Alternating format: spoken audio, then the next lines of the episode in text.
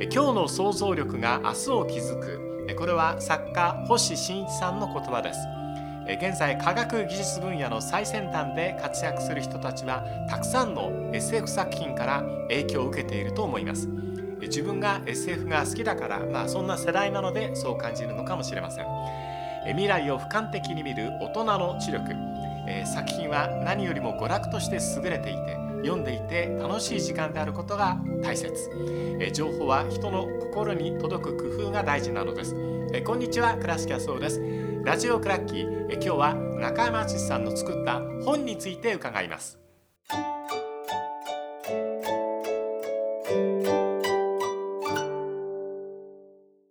中山敦さんです。よろしくお願いします。よろしくお願いします。えー、最新の本について今日伺おうと思いますが、えー、カタールワールドカップを紹介する本ですね。そうですね。本というか、まあムックと言いますかね、今、はい、雑誌みたいな形になりますね。11月1日発売。はい。千円札でお釣りが来るよという。そうなんです。まあいっぱい今の時代でなかなかね選手名鑑ワールドカップの選手名鑑他社からもいっぱい出ると思うんですけど、ええ、なかなか1,000円切るってなかなかないですよね、今の時代ないじゃないですか。え、でもページ数もあの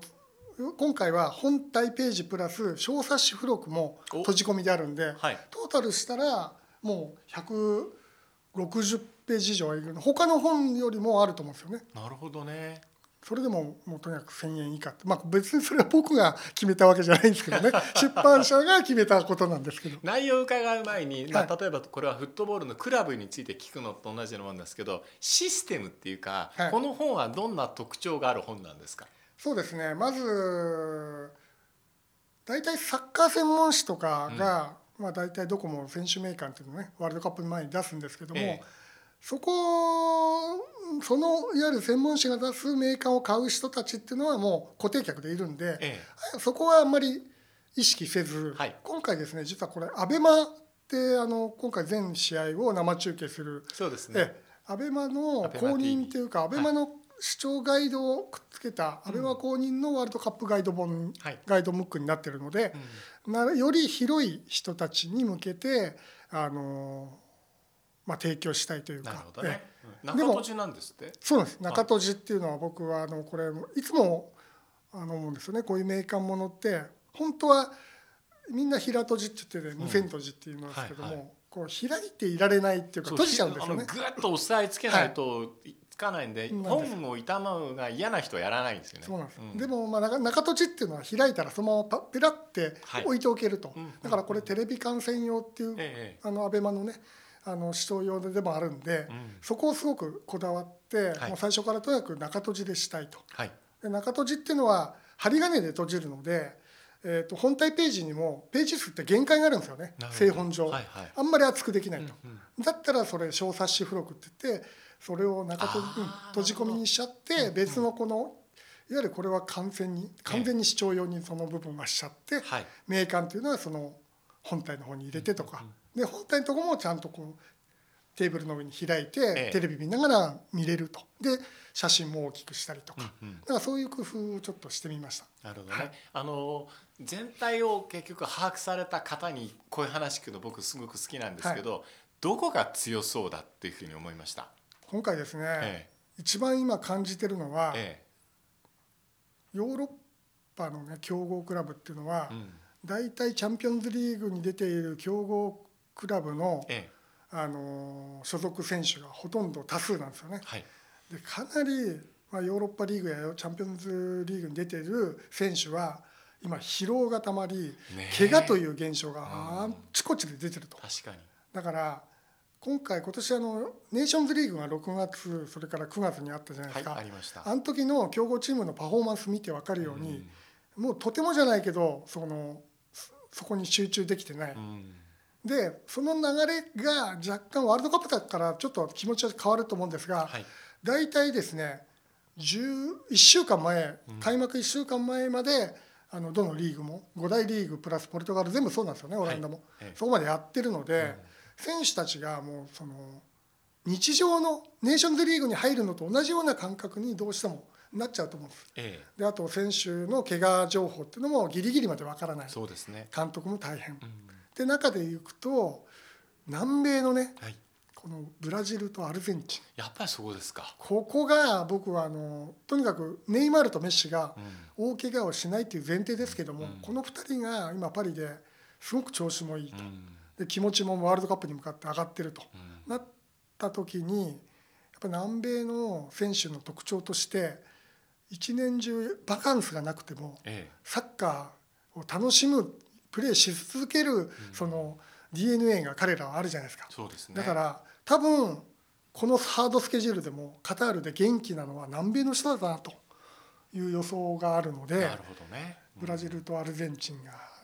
ファイナルっていうのも十分あるかなっていう予想。あのこうヨーロッパのクラブチームの中で見ていても感じるのは同じ国の代表レベルの選手たち同士でコミュニケーションをすぐにこう一つの試合の中でも取り合ったりとか、うん、こう怪我をしないようにとかまあそれはなんていうんですかねあの無理をしないという意味ではなくて、うん、こういうふうに賢く立ち回れば今日の試合はこういうふうにして勝てるみたいなことをお互いにこう情報を与え合ってレベルアップしながらやってるんで怪我しないですよねみんな、うん、南米の選手あんまり。あと何でしょうねこう基本仕事としてヨーロッパの人はやってる選手多いと思うんですよ、うん、どっかで。でも南米の選手は、はいもう根っからのサッカー好きというか、はい、サッカー小僧というか、えー、その延長線まあメッシ見てもそうじゃないですか、うん、サッカー小僧が延長線上で今のメッシがあるみたいな、えー、30何歳になっても、えー、だから家にいてもサッカーボール蹴っちゃったりとか、うん、もうとにかくサッカーが好き、昔あのアトレチコの今監督やってるシメオネなんかは、はいはい、もうシーズン長いシーズンインテルでやってアトランタオリンピックにも出てコパアメリカにもその後ね、うん、A 代表で出てまた新しいシーズンみたいな、そうですね。そんなのサネッティとかもそうですよねハビエルさん、今インテルの幹部ですけど、はい、みんなそんな人たちばっかりなんで、うん、おそらくこの彼らは疲労感はなくもう高いモチベーションでこのカタールワールドカップに臨めるような気がしますよね。ブラジルだと例えばこうセレソンの試合に出て帰ってくるとクラブで疲れてないかって聞かれた時に、冗談じゃない反対なんだと、うん、セレソンは僕らにとって行くたびにエネルギーをもらってこられる場所なんで帰っていいんだって話をされていた選手何人もいるんですけど、ね、そういうことですよね。特にブラジル人にとってのセレソン・ブラジレイラっていうのはもう何でしょうね。そこに全てがあるというか、うん、もうそ国民の中でもセレソンに入った選手っていうのはもう全然こう一目置かれるというかもう全然違うじゃないですか、えー、ランクが。今年はでもかなり鍛えてるんじゃないですかチッチ監督最後だし。ですよね、えー、でネイマールが多分キャリアで一番いい状態にあると思うんですよ今。ねビニシウスいい、いいいいですよね。ね、うん、でラフィーニャもいい。いいです、ね、ハフィーニャですね。カゼミーロ、いいいいですし、ね、でアントニーいて。いい。マルキもいてマルキーニョスもいて。いいですね、うん、いや結構なこれレベルですよ。アルゼンチンも相当面白いですよね。今回やっぱアルゼンチンいいなと思うのは今までそのメッシ中心にメッシに周りが合わせるサッカーから、今メッシがパリでやってるようにメッシが周りを生かすっていうことの流れがかなりできてるっ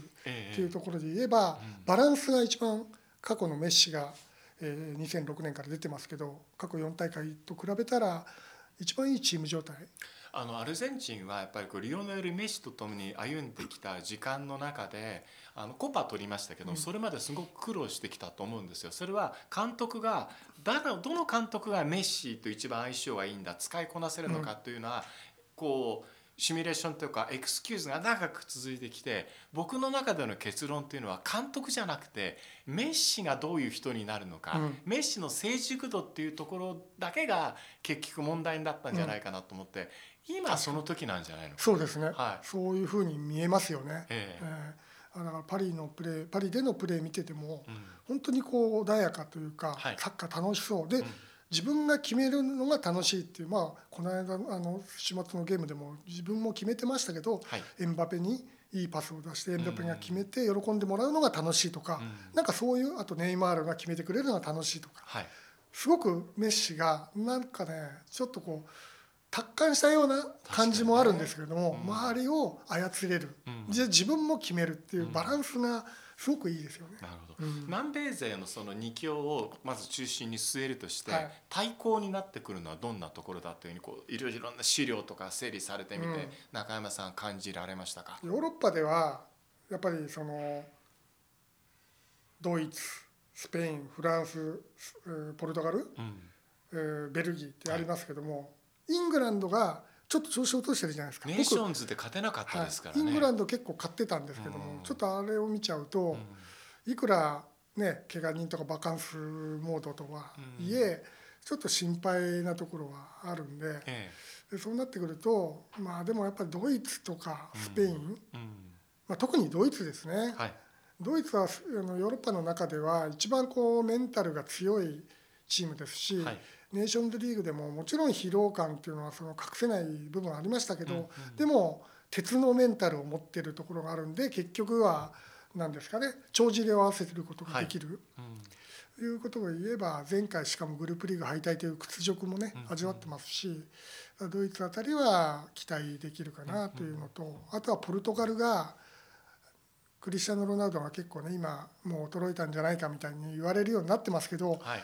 あいうね大舞台でこそ実はこう今までの過去を見るとロナウドって活躍するじゃないですか。ロナウドってこのままだと今は現状ですけど分かんないですけどユナイテッドでも出ないんじゃないかなと思ってあと休むのかなっていうような。ワールドカップにもしかしたらね集中してるかもしれませんよね。だからもうねこういう舞台だからこそロナウドはなんかもしかしたら、うんやってくれるんじゃないかっていうのもあると。だって彼がバロンドール次もう一回取りたいっていうふうに思ったらここで活躍するしかもうない。じゃないですか。ないです、ええ。だからもう多分もうユーロも取りましたからね、うん、2016年に。こっちの面白いですね。結局だからバロンドールの歴史でいうとこの間カリム・ベンゼマ取りましたけども、はい、その前はやっぱメッシとロナウドの時代があってこの2人がワールドカップで虎視眈々とまた狙っている。そこに例えばこう他のあの今のときめく人たちがどういうふうに絡んでいくのか、うん、エンバペとかどう絡んでいくのかってちょっと興味ありますよね。特にこれランドとかいないの残念ですけどね。本当ですよ、ね、あの人がいたらちょっとまたね違うワールドカップですよね。どうですか？あと、えっと、鍵を握るカタールの条件面とか、うん、大会の特殊性とか何か中山さんがここをちょっと面白いなと思った方ら教えてください。まあ、一番はそのさっき言ったようにこの強行日程とか冬開催、はい、これが今までにないワールドカップなんで、うん、多分おそらくですけども波乱が起きると思います。波乱、うん、2002年の日韓大会を思い出すと、うん、あの時も日本が強豪国がボロボロ負けてったんですよね。であの理由の一つは、ええ、僕は分の個人の分析ですけども梅雨時期が、うん、あの6月があるんで早めてるんですよ。開幕を5月末とか6月頭ぐらいですかね。はい、でいつもよりも1週間半から2週間早いんですよ。はい。はい、でそれもあってまあ、あの時フランスがね負けたりしてますけどそうでしたね、うん、あの時フランスはまあアンリも怪我が、シーズンの流れのね、怪我がまだ残ってたり、ジダンもそうですよね。そうでした。最初出場できてなかったですから。そうでしたね、まあ、そういうまあなんですよね、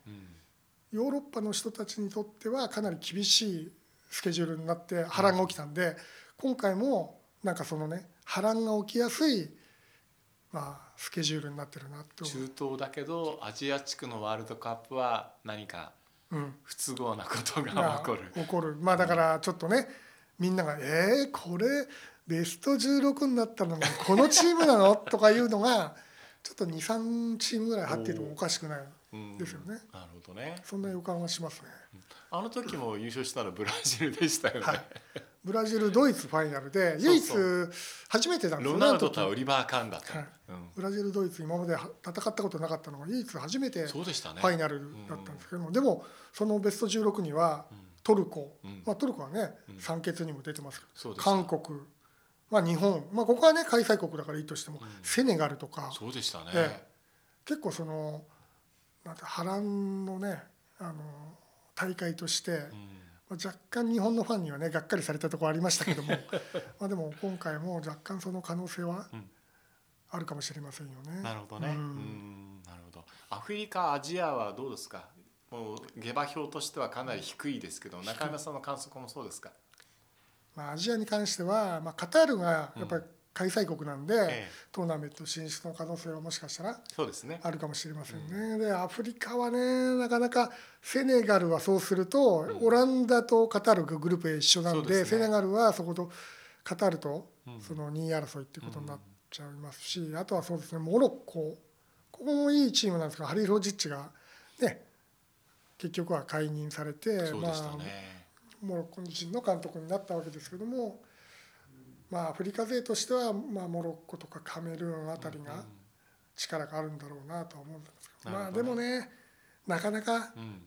1チーム入れば残ればいいんじゃないですかアフリカ勢も。なるほどね、うん。あの結局どうですか組み合わせ抽選で見てここが割と有利だなとかここは面白いところだなっていうのがあったら最後に教えてほしいんですけど、はい、今回はあのグループリーグの組み合わせからするとかなりあの何ですかね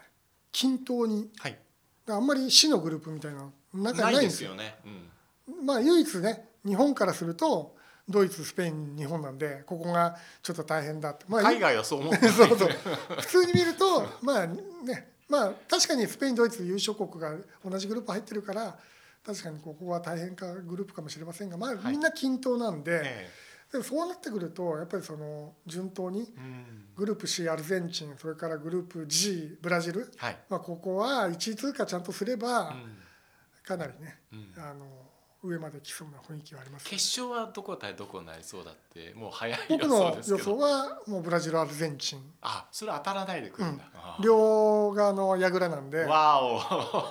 十分可能性あるかなと、あるいはアルゼンチン対ポルトガル、はい、メッシ対ロナウド。なるほどね。面白そうこれもいいですよね。はい。えっ、ー、と11月1日、はい、えー、税込みで990円です、はい。えー、世界文化社。から出ます、えー、中山さん作った観戦ガイド。はい、はい。えー、ワールドカップ観戦ガイド2022です。はい。よろしくお願いいたします。はい、はい、えー、中山敦さんでした。ありがとうございました。ありがとうございました